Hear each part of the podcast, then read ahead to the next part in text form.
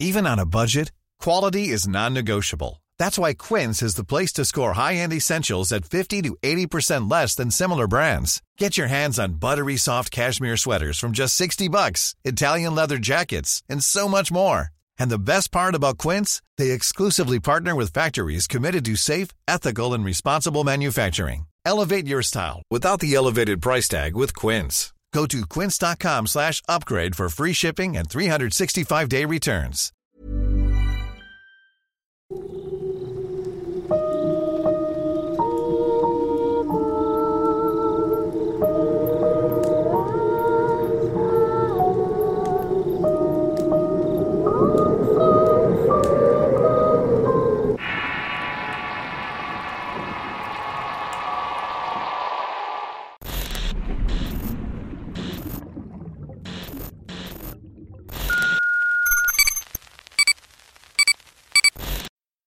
Veladores.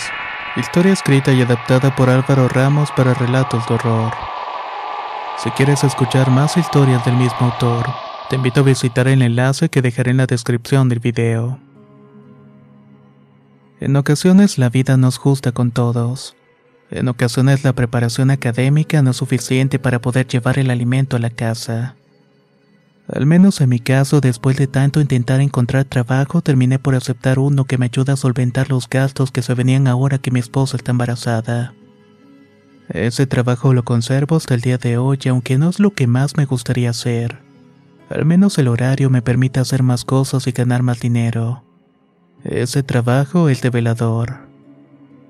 Llegué a la empresa cuando tenía 24 años y actualmente tengo 31.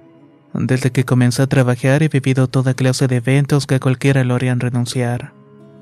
Durante los primeros meses no lo hice por necesidad, pero los años pasaron y ahora no lo hago por comodidad. Me gustaría contar algo que me sucedió cuando recién comencé a laborar. Trabajaba de guardia de seguridad en una escuela. Era una gran escuela y en el mismo complejo tenían desde preescolar hasta la preparatoria. En ocasiones me movían al complejo universitario, pero lo mío era vigilar el complejo B. Allí estaba la secundaria y la preparatoria. Por el tamaño de las instalaciones es necesario que al menos tres personas estemos en funciones, especialmente por las noches. Cada cierta hora un vehículo de la empresa pasa a ver de que estemos despiertos. También se cerciora de que las alarmas y los procedimientos estén llevando corriente. Mis otros dos compañeros eran personas muy peculiares. Les gustaba la noche porque tenía más tiempo muerto, y si se ponían de acuerdo el café se convertía en algo más fuerte. Eres el más nuevo y por eso te tenemos que advertir. En esa escuela se escuchan cosas por las noches. Al principio te va a dar miedo, pero todo es normal. Conforme pasa el tiempo te vas a ir acostumbrando. La gente dice que son los ecos que se guardan en las paredes. Otros dicen que durante las noches con el cambio de la temperatura tanto la madera como el metal comienzan a tomar otra forma. Por eso es que se escuchan crujidos y cosas por el estilo. Pero la madre Lupita dice que cuando escuchemos los ruidos recemos. Me decía Tomás mientras daba un gran trago su botella de agua de sabor que le mandaba a su mujer para que se mantuviera despierto. Tomás no era una mala persona, de hecho era el más educado de todos y siempre temeroso de Dios aunque no de las reglas del trabajo. Por años estuvo en el turno matutino y había hecho una amistad con algunas de las monjas de la escuela. Él era muy religioso y creyente de lo sobrenatural. Y aunque suene contradictorio, creer en Dios hacía que su miedo que le daba se mitigara cuando comenzara a rezar. Según su historia, en esa escuela ocurrieron cosas muy macabras desde su construcción. Supuestamente dos albañiles murieron mientras construían la tercera planta del edificio. Uno cayó desde lo más alto quebrándose el cuello muriendo al instante. Mientras tanto al otro le cayeron unas vigas de cimbra mientras preparaba la mezcla. Estuvo en el hospital un par de días, pero los golpes en la cabeza habían sido muy fuertes. Incluso se había perforado partes del cráneo con los clavos de madera. Cuando escuches el martilleo y el sonido de la pala, lo mejor es que te alejes de allí y ponte a rezar. Eso era lo que me decía a menudo. Jacobo, por otro lado, era igual de joven que yo y parecía mayor a causa de su sobrepeso y su descuido personal. Pero era joven y siempre decía no creer en ese tipo de cosas, pero la respetaba. Uno nunca sabe y en mi caso no lo quiero averiguar. Por eso siempre me trato de mantener al margen. Decía cuando inevitablemente surgía el tema. Él era un poco más descuidado a la hora de trabajar y constantemente olvidaba su linterna y en ocasiones llegaba sin uniforme. Compaginaba su trabajo de velador con el de mesero de eventos privados. Y si se le amontonaban los eventos solía llegar tarde del trabajo. No parecía importarle mucho si lo corrían. Para él el sueldo de velador era como un extra, decía. Ya tenía unas dos semanas trabajando allí y hasta el momento no me había ocurrido nada fuera de lo normal. En alguna ocasión recuerdo que mientras hacía mi ronda por los pasillos escuché algo caer al suelo. Venía de uno de los salones, así que entré a inspeccionar y vi un libro tirado. De inmediato y como marca el protocolo busqué la presencia de un intruso y alerté a mis compañeros por la radio. El culpable salió de las sombras corriendo hacia la puerta. Era una enorme rata que había estado mordisqueando el librero del salón. En la parte de atrás del mueble se veían las marcas de los dientes de aquel roedor. Si te llega a morder esa madre te va a arrancar el brazo, me dijo Jacobo cuando vio al animal salir del salón con dirección al baño de mujeres. Así de extremo era mi trabajo hasta que comenzó la tercera semana. Aquel lunes hubo un evento deportivo en la escuela y las últimas personas en irse de allí lo hicieron cerca de las nueve de la noche. Nosotros ya estábamos trabajando y yo recuerdo haber subido al tercer piso para revisar de que todo estuviera en orden. La zona siempre estaba bien alumbrada. Alrededor de la escuela había muchas casas y negocios, así que rara vez terminaba usando la linterna. Estaba caminando por el pasillo asomándome en los salones cuando de pronto escuché una recita. Miré hacia el fondo del pasillo y vi una figura de una mujer con un vestido largo que se perdió en la entrada de las escaleras. No quería sacar conjeturas, pero yo recuerdo haber visto a la última persona salir de allí. Caminé hasta ese lugar para encontrarme con la sorpresa de que el baño de mujeres estaba abierto. Durante las noches los baños de los alumnos permanecen cerrados con llave. Solo los encargados de mantenimiento y la dirección tienen acceso a ellos. Por tal razón se me hacía bastante extraño todo aquello. Tomás, el baño del tercer piso está abierto. Avisé por radio. No puede ser. La madre Estela me dijo que todo estaba cerrado. Ven a ver, le contesté. No tengo llaves, pero jala la puerta o cualquier cosa que ellos no cerraron. Nomás no te metas porque le encabrona que entremos a los baños esos. Hice caso y jalé la puerta me alejé de allí y de pronto el ruido de rechinido de metal me puso la piel de gallina. La puerta se volvió a abrir detrás mío. ¿Quién lo había hecho? La verdad es que no tenía idea ni tampoco quería saberlo. No le dije nada a los demás y esa noche ya no volví a dar más rondines. Me quedé fumando con Jacobo escuchando sus mentiras sobre cómo ninguna mujer se resiste a sus encantos y cómo fantasea con la maestra de informática de la escuela. Esa noche prefería escuchar todas esas tonterías que volver a subir ese maldito tercer piso. Dos noches después me ocurrió otra cosa peor. Yo hacía mi ronda en los salones de preparatoria cuando de pronto un fuerte ruido de sillas agitando nos alertó a los tres. Me paré en el pasillo y desde ahí pude ver a Jacobo en la parte baja igualmente sorprendido. Tomás por radio nos preguntó qué estaba pasando. Yo solo alcancé a decir que las sillas estaban arrastrándose en algún salón. Nos quedamos en silencio hasta que Tomás me ordenó ir a ver qué era lo que estaba pasando. Jacobo se ofreció a acompañarme, así que los esperé y ambos fuimos. El ruido de las sillas no paraba y se escuchaba en toda la escuela. Al llegar al salón, Jacobo y yo nos quedamos sorprendidos al ver tres sillas que se movían por el salón golpeando las demás. Era como si alguien las estuviera arrastrando por todo el lugar, pero créame, no había absolutamente nadie ahí dentro. Dios mío, ¿qué es eso? dijo Jacobo visiblemente en shock. Vámonos de aquí. En algún momento se tiene que detener, le dije.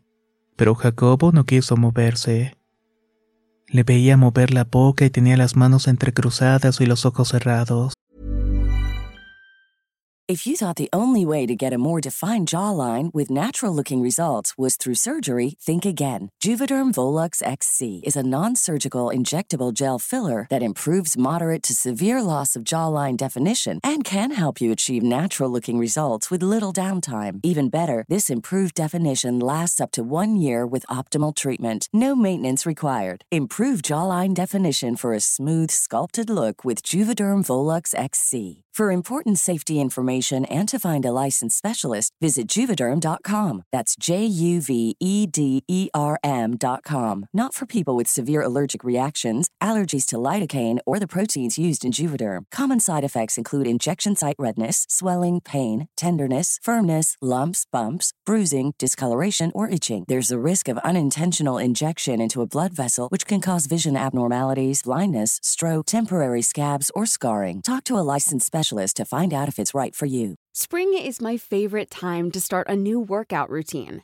With the weather warming up, it feels easier to get into the rhythm of things. Whether you have 20 minutes or an hour for a Pilates class or outdoor guided walk, Peloton has everything you need to help you get going. Get a head start on summer with Peloton at onepeloton.com. Nunca me imaginé verlo a él rezando y podía esperarlo de Tomás, pero nunca de Jacobo. Esperé unos minutos a su lado y tenía miedo, pero no le iba a dejar ir rezando solo frente a no sé qué. Podría decir que fue porque tenía que ser, pero la realidad es que me gusta creer que fueron los rezos de mi compañero que hicieron que aquello parara. Poco a poco las sillas fueron deteniéndose hasta que todo quedó en completa paz. Jacobo se soltó de las manos y me dijo que quería ir a su casa y que por favor no dijéramos nada, pero que no quería estar esa noche en ese lugar. Yo entendía y estuve de acuerdo, pero convencer a Tomás era un poco más complicado. El viejo pensaba que era una excusa para salirse a tomar y que si Jacobo se quería ir podía hacerlo, pero que si alguien venía a supervisarlo él no lo iba a defender. Ambos compañeros se hicieron de palabras y uno acusaba al otro de cobarde y el otro respondía diciendo que al menos no era un maldito irresponsable. Yo no sabía qué hacer y era el más nuevo y no sabía cómo funcionaba su dinámica de equipo. Me quedé callado viéndolos pelear cuando de la nada Jacobo se echó a llorar y le dijo Tomás, Mi madre va a morir hoy. Me lo dijo la mujer que estaba moviendo las sillas en el salón. Sus palabras me dejaron frío y Tomás también se quedó sorprendido. Rápidamente lo abrazó y lo sentó en una de las jardineras que estaban a nuestro alrededor.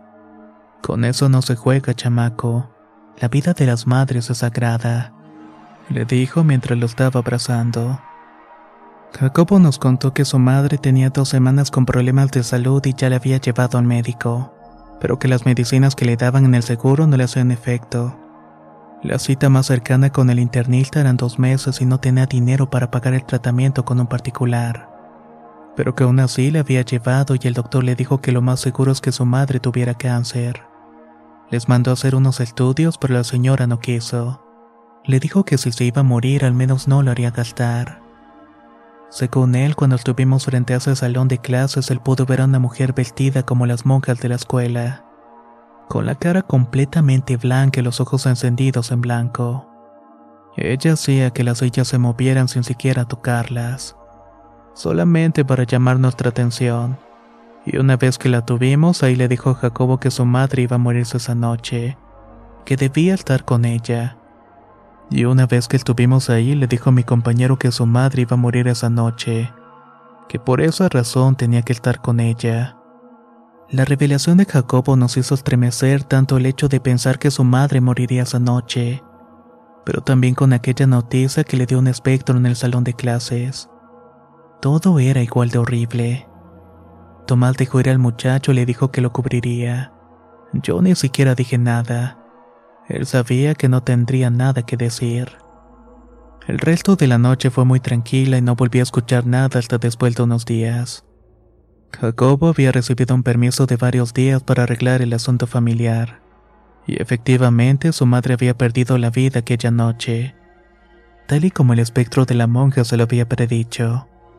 En su lugar mandaron a Genaro, un compañero que tenía más experiencia que había estado suspendido por temas de mala conducta. Si quería mi renuncia me lo hubieran dicho y que no me mandaran para acá, nos dijo cuando llegó esa noche. Tomás le dio una palmada en la espalda tratando de reconfortarlo. Tranquilo, Genaro, vas a estar bien. Le dijo con esa voz que usa la gente cuando le acaban de dar la peor noticia de su vida. Lo sé porque eran palabras que había escuchado toda mi vida, cuando mi padre murió y yo solamente era un niño de 8 años. Cuando a causa de un huracán perdimos nuestra casa y tuvimos que llegar a vivir derrimados a casa de mi abuela.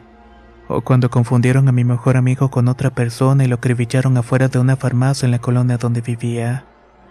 Escuchar esas vacías palabras me hace sentir peor. Por eso cuando vi la cara de Genaro me sentí identificado. Cerca de las 11 de la noche me acerqué a Genaro para pedirle un cigarrillo. Me dijo que había dejado de fumar pero que siempre cargaba una cajetilla. Es para los muertos, me dijo riendo. A priori no entendí su chiste si es que lo era, pero más tarde lo aprendería. Genaro estuvo haciendo su ronda cerca de las 2 de la madrugada. De pronto el ruido de golpeteos en el piso nos puso en alerta. Comencé a acercarme hacia donde se había escuchado más fuerte los golpes y vi que Tomás hacía también lo mismo. Ninguno de los dos vimos a Genaro y comenzamos a llamarlo por la radio, pero nadie contestaba. Los golpes no cesaban e incluso se hacían más y más fuertes. De pronto comenzaron las risas y el bullicio. Era como estar dentro de una construcción rodeado de varios albañiles que se divierten y cotorrean de manera jovial. Veas lo que veas, no salgas corriendo. Cierra tus ojos y ponte a rezar. Me dijo Tomás temblando mientras nos acercábamos al lugar. Los golpes salían de la zona de la cafetería y lo juro, era como si alguien estuviera martillando o destruyendo el piso del lugar. Pero cuando nos asomamos no había absolutamente nadie solamente el ruido y las risas. Encendí mi linterna y de pronto comencé a verlos. Eran tres albañiles trabajando en el lugar. Los tres platicaban como si nada y como si no se percataran de nuestra existencia. Era como si los cinco estuviéramos en el mismo lugar pero en un momento diferente. Hasta que de pronto llegó Genaro. Al entrar a la cafetería, Genaro nos dijo que saliéramos antes de que ocurriera una desgracia. No solo nosotros los podíamos ver. Los albañiles fantasmas también lo veían y dejaron de hacer lo que estaban haciendo para caminar hacia él. Salgan, repetía Genaro, mientras sacaba de su bolsillo de su pantalón una cajetilla de cigarrillos. Tomás me tomó del brazo y me sacó de allí. Desde la entrada pude ver a Genaro ofrecer cigarrillos a la nada. Si no alumbraba con la linterna no se podían ver los albañiles. De pronto sacó su encendedor y fue prendiendo tres cigarrillos uno a uno.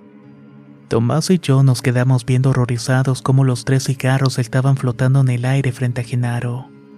En ese momento Tomás comenzó a rezar y yo hice lo mismo. Con los ojos cerrados y las manos apretadas recé hasta que prácticamente no tuve idea de lo que estaba diciendo. Mi mente no dejaba de pensar en lo que había visto y mi lengua decía palabras no solamente para quedarme callado. De pronto escuché la puerta y Genaro nos habló. Vámonos, al parecer todo va a estar bien.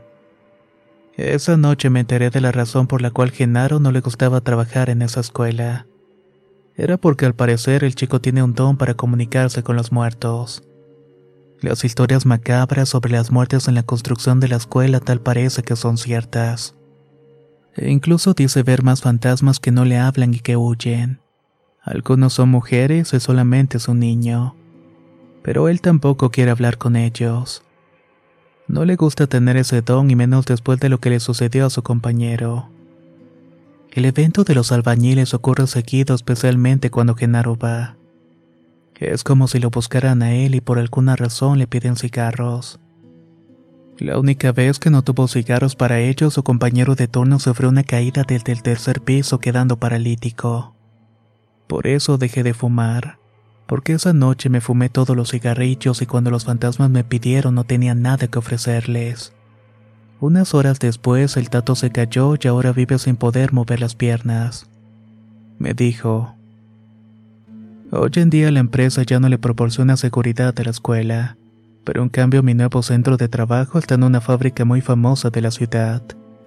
Una fábrica con casi 80 años de vida y en la cual han ocurrido toda clase de eventos. Al día de hoy no tienen una explicación coherente de lo que ocurre. Los eventos paranormales me persiguen y no puedo evitarlo. Si bien ahora me siento más acostumbrado, hay cosas que me siguen dando miedo, pero trato de estar siempre pegado a Dios, que justo como Tomás dice, parece ser el único que nos cuida en esas noches en que todo parece ir en nuestra contra. Una interesante historia la que hemos escuchado en esta ocasión. Y vaya que el tema de los veladores y los guardas de seguridad es bastante extenso. Quizás es porque en la noche su trabajo está más predispuesto a tener este tipo de encuentros. No olviden dejar su opinión en los comentarios. Nos escuchamos en el próximo relato.